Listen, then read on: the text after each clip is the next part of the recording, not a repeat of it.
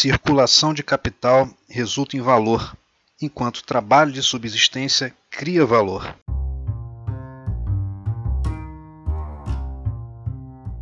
Olá, gente, tudo bem? Como estão todos? Estamos de volta aqui para conversar mais uma vez sobre os assuntos aí relativos ao urbanismo, uh, ao planejamento urbano, as discussões da geografia que tanto enriquecem o nosso debate quando se dedicam a falar de cidades. Hoje a gente vai trazer aí como inaugurando, né? Como a gente colocou logo nessa frase de impacto inicial do áudio, o Marx para discutir uma, um assunto bastante interessante aí, que é renda da terra.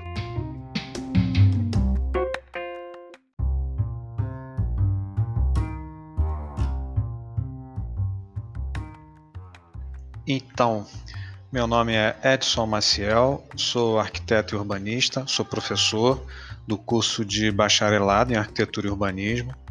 Dou aula em disciplinas de projeto urbano e de urbanismo também.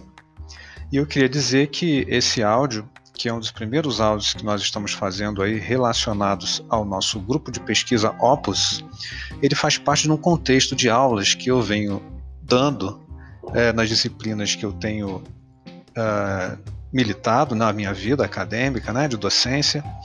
E é, esse áudio ele tem como referência dois autores básicos, que é o David Harvey e o próprio Marx.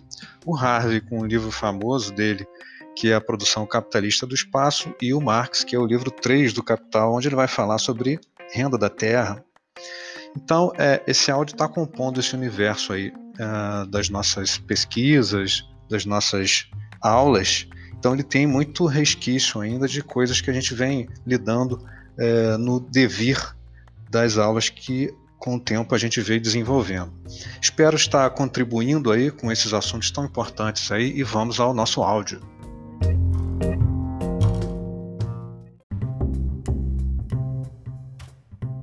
Ok, muito bem. Que prazer falar com vocês de novo desse assunto tão importante que é a cidade, né, através dessa visão, dessa contribuição da teoria marxista, uh, enriquecendo os nossos debates, as nossas críticas, nossa maneira de entender nosso objeto de análise uh, a partir dessas relações. Pois então, é, iniciamos aí o áudio com uma frase, queridos, do Marx. Estou trazendo agora para conversar com a gente ele, o cara, o Marx, para a gente finalizar essa segunda é, unidade 2, que a gente finaliza, vamos dizer assim, o primeiro módulo, né? antes da primeira avaliação, para ajudar a gente a fechar esse contexto analítico que a gente iniciou lá desde da primeira fase, lá quando a gente trouxe o Harvey né? para conversar. Muito bom, porque o Harvey, claro, se inspirou no Marx para estar tá desenvolvendo a visão dele lá de cidade. Né? Muito bem. Bom, então a frase do Marx que ele coloca, né, circulação de capital resulta em valor, enquanto o trabalho de subsistência cria valor. Edson, como assim essa história que o Marx é, coloca isso lá no, no, no livro dele, né, na produção intelectual dele lá? para estar tá discutindo o capital. Dessa maneira de informar que um resulta e outro cria, né? Que história é essa? Estudamos muito transporte, né? Com o Harvey na nosso último encontro. E aí, como é que a gente lida com isso? Bom, é, se a gente entender que o transporte vai levar a mercadoria para em algum momento dali dessa venda, desse exercício de venda, uh, o capitalista conseguir uh, sucesso, né? conseguir ter retorno financeiro a partir do seu, do seu empreendimento, né? Lá do investimento inicial, ou seja, o lucro que a gente está dizendo, né? Uh, o transporte pode ser raciocinado como um elemento que resulta em valor. Porém, queridos, nessa última afirmação que o Marx fala quando ele diz que o trabalho ele não resulta, mas o trabalho, gente, cria valor. Olha isso, gente, que coisa do Marx, hein? E aí, em que momento, Edson, esse valor é criado, cara? Ele é criado, gente, no momento que o trabalhador, estando imbuído no ambiente de fábrica, transforma os elementos que ele recebe em mãos, né, vamos dizer assim, uh, numa mercadoria. Esses elementos sendo montados através de uma expertise do trabalhador, né? no momento que ele está lá trabalhando em fábrica, ele transforma esses elementos num outro elemento. Então ele gera, ele produz um produto. E nesse momento, gente, para o Marx, o valor é criado. Olha que beleza, gente, de análise. Como, Edson, o valor é criado? Aí eu vou puxar um assunto lindíssimo que o Marx traz na obra dele, né, no Capital, na obra dele, que é a teoria da mais-valia, que no final das contas quer dizer mais valor. Então assumiu-se esse apelido de mais-valia, que é tão comum aí para quem está discutindo a obra do Marx e até fora dela mesmo, né? É um, uma, um termo que é muito usual aí na literatura. Pois bem, o que é mais-valia? E por que, que o Edson está trazendo isso para a gente discutir, gente? Por quê? Né? Bom, eu vou te dizer por que eu preciso discutir de uma outra coisa que o Marx também analisou, estudou na obra dele, no Capital, que é o termo chamado renda. Para no final das contas a gente fechar o nosso papo para falar de renda da terra. Ele vai dizer o Marx, gente, no livro 3 do Capital, especificamente, a referência que eu te dou é o livro 3 do Capital, na seção 6, capítulo 46, quando o Marx vai falar de renda fundiária. Né? Ele vai dizer, vai conversar lá na, na discurso dele, né? falar sobre a transformação do lucro extra em renda fundiária, por exemplo. Uh, mas substancialmente, o que a gente vai fazer aqui, na verdade, são apontamentos sobre a renda de terrenos para a construção, que é um assunto específico lá que o Marx está lidando na obra dele. Perfeito? A gente vai destrinchar esse contexto aí é, para aquilo que nos interessa, que é, obviamente, olhar o comportamento da cidade. Tá certo, gente? Então, vamos lá. Eu acho que é uma belíssima introdução para o nosso assunto, né? Vamos mergulhar de cabeça então nele, Edson. Aí, gente, eu preciso, claro, ter uma ordem do raciocínio para a gente começar a entender esse processo uh, que vai gerar aí essa tal leitura né, da cidade através desse aspecto que, no final das contas, a gente está é, trazendo né, com essa coisa da renda da terra e como é que essa como é que a terra gera é, renda e como é que esse fenômeno da terra urbanizada e até mesmo não urbanizada, gerando renda, influencia na conformação da mesma cidade, influencia nos processos de formação das cidades. Perfeito? Então vamos lá. O caminho é o seguinte: eu prefiro partir com você é, dessa discussão inicial que eu comecei já aqui a introduzir, que é falar sobre mais-valia. E depois, falando de mais-valia, a gente vai falar sobre capital e renda. Que para o Marx, aí, é, atenção máxima nesse momento, mais-valia quer dizer o somatório entre capital e renda. Edson, como assim? Melhora para mim esse contexto. Né? Estamos aqui para isso. Primeiro, caracterizar mais-valia, que para o Marx quer dizer mais valor. Pois é. Como é que é esse processo, Edson? Bom, o capitalista, quando começa a produzir mercadoria para colocar no mundo de uh, comercial, né, de venda, e de fato conseguir lá uh, ter o seu objetivo que é acumular dinheiro, lembra disso? Acumular capital.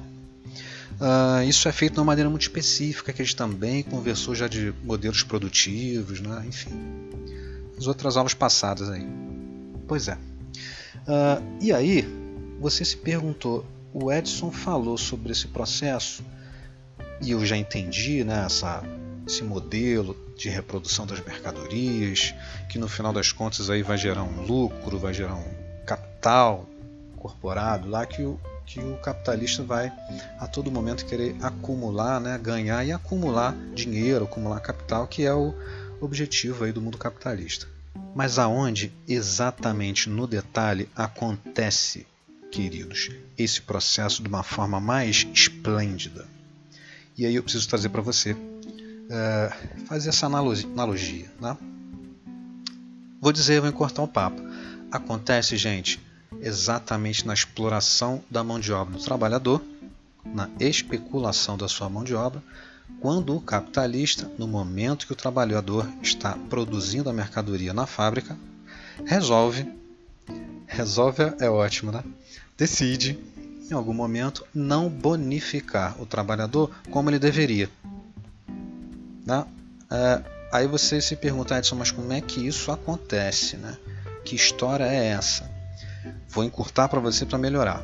Bom, se eu produzo determinada mercadoria e eu sei que a produção dessa mercadoria vale um preço, vale um valor, vale um dinheiro, capitalista a todo momento, para conseguir maximizar os seus lucros finais no processo de venda da mercadoria, ele vai querer a todo momento estar tá diminuindo os seus custos.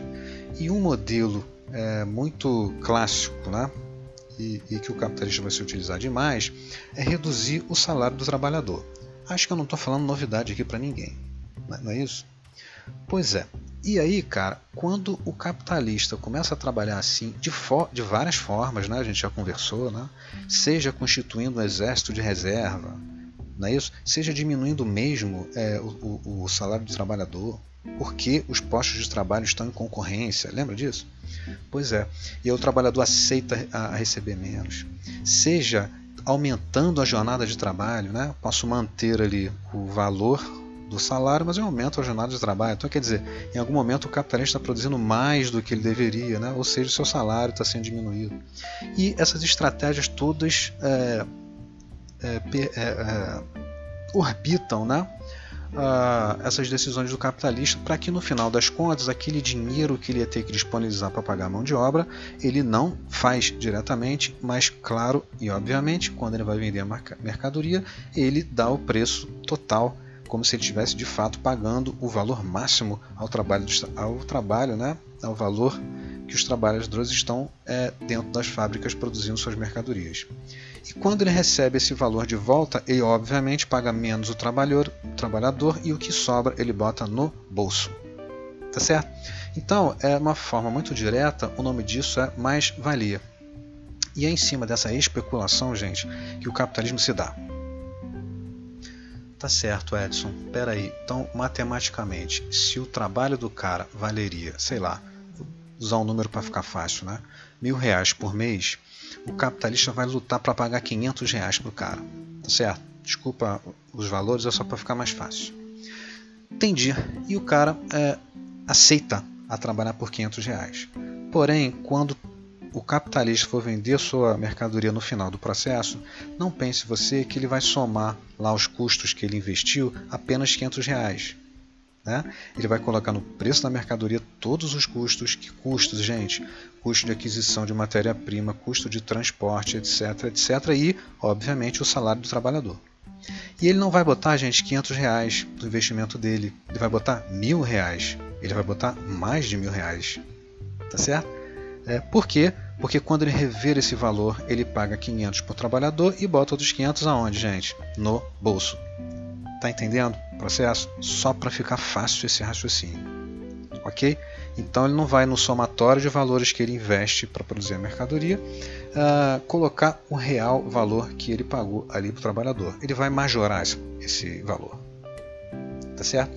E quando ele majora esse valor e ele recebe o valor é, que ele vende a mercadoria, ele paga parte desse valor para o trabalhador e o que ele não pagou, mas estimou como preço final de venda, ele bota no bolso. Edson, aí você vai se perguntar: isso não é justo? O cara não merecia ganhar os mil reais? É óbvio, concordo com você. Mas se o capitalista fizer isso, queridos, o que, que vai acontecer no final do processo? Ele vai uh, receber o valor que ele custeou, ou seja, ele vai trabalhar no zero a zero. Concorda comigo? E vamos combinar que os capitalistas não gostam de trabalhar no zero a zero. É óbvio, não são incentivados a fazer isso nunca, jamais. E onde que ele vai fazer, gente? Ele vai depreciar o valor da mão de obra sempre. Ok? E aí, se alguém quiser estudar mais isso, tem um processo de alienação do trabalho do, do trabalhador, né? trabalho incorporado nas mercadorias, aonde o, o trabalhador não consegue mais visualizar na mercadoria o fruto do seu trabalho. Portanto, ele não consegue valorizar o seu próprio trabalho. Tá certo? Quem quiser estudar, alienação capitalista, vá em frente. Não vou entrar nesse assunto, senão fica muito complicado. Perfeito? Mas é nessa linha aí. Pois é, Edson, que interessante você trazer mais-valia. Por que, que você está dizendo isso? Porque o Marx vai dizer que uh, o valor da mais-valia, desse tal excedente que o capitalista ganha em cima da mão de obra especulada dentro da fábrica, tá certo? Se divide em dois elementos. Primeiro é o capital, segundo renda. Então esse excedente, esse mais valor, essa mais-valia que ele recebe em cima do trabalho especulado do trabalhador, segundo Marx, se divide em dois caminhos, dois elementos, que são capital e renda. Edson, como assim? Bom, quando o capitalista revê todo esse dinheiro no investimento dele, ele vai pegar esse dinheiro e vai, claro, reintroduzir no processo produtivo, né? vai uh, realizar novamente, como a gente já sabe, né? Uh, no modelo dialético, a produção das mercadorias. Perfeito. Edson, mas se essa tal mais-valia se divide em dois elementos, ele pode pegar esse dinheiro inteiro e colocar no processo produtivo? Até pode, queridos, mas ele não vai fazer. O que, que ele vai fazer? Ele vai pegar parte desse dinheiro da mais-valia e vai reintroduzir no processo produtivo. A outra parte ele vai colocar na poupança, no bolso. Tá certo? Ele vai acumular capital. Ah, então peraí, quando Marx fala que mais-valia é dividido em capital e renda, ele quer dizer que parte do dinheiro que ele vai chamar de capital, tá aí o grande termo capital, né? Por quê? Porque é um dinheiro que ele vai reintroduzir no processo produtivo. Aí ele apelidou de capital. Olha que legal. Tá aí, gente, a melhor explicação de capital. Certo? É o dinheiro circulando, fazendo parte do processo produtivo. Edson, mas e o outro pedaço da mais-valia que você falou que não é capital, né? O Marx, né? Eu não. Esse outro dinheiro, gente, ele não vai reintroduzir no processo produtivo. Esse outro dinheiro que vai ser o incentivo para que ele continue trabalhando. Olha que bonito. Uh, que incentivo, Edson? Renda. É o dinheiro que ele vai poupar, que ele vai acumular. Perfeito? Edson, ele podia pegar uma mais-valia inteira que ele especulou e botar no bolso, não podia? Podia. Inclusive, ele ia pegar o mesmo dinheiro que ele investiu, que ele reviu lá na venda da mercadoria né? e começar tudo de novo o processo produtivo. Você sabe pelo movimento dialético, né? pela experiência que ele vem ganhando né? com, com o tempo, ele uh, não admite passar 1, 5, 10, 20 anos produzindo da mesma maneira. Por quê, gente? Porque os capitalistas estão em concorrência uns com os outros e daqui a pouco ele não vai conseguir vender mais nada, ele vai falir. O que, que ele precisa? Pegar parte da mais-valia que ele especulou e reinvestir no processo produtivo. Como Edson? Ampliando a sua produção, colocando mais tecnologia na sua fábrica, dispensando mais mão de obra e etc, etc, etc. Percebe como é que é bonita essa avaliação do Marx? É incrível. Legal, Edson. Então, peraí, entendi o que é mais-valia, a especulação lá do salário do trabalhador, e o Marx afirmando que a mais-valia se divide em capital que é parte dessa mais-valia que ele reviu, é, que ele poderia botar no bolso, só que um pedaço que ele chama de capital ele reinveste no processo produtivo e outro pedaço, esse sim é o tal da renda né, que ele vai acumular. Por que, que você está falando isso comigo, Edson? Porque me interessa discutir com você agora renda. Para mais para frente um pouquinho, a gente aí sim mergulhar no nosso assunto maravilhoso que é renda da terra. Tá certo, gente? Muito bonito, belíssima discussão para urbanistas estarem conversando.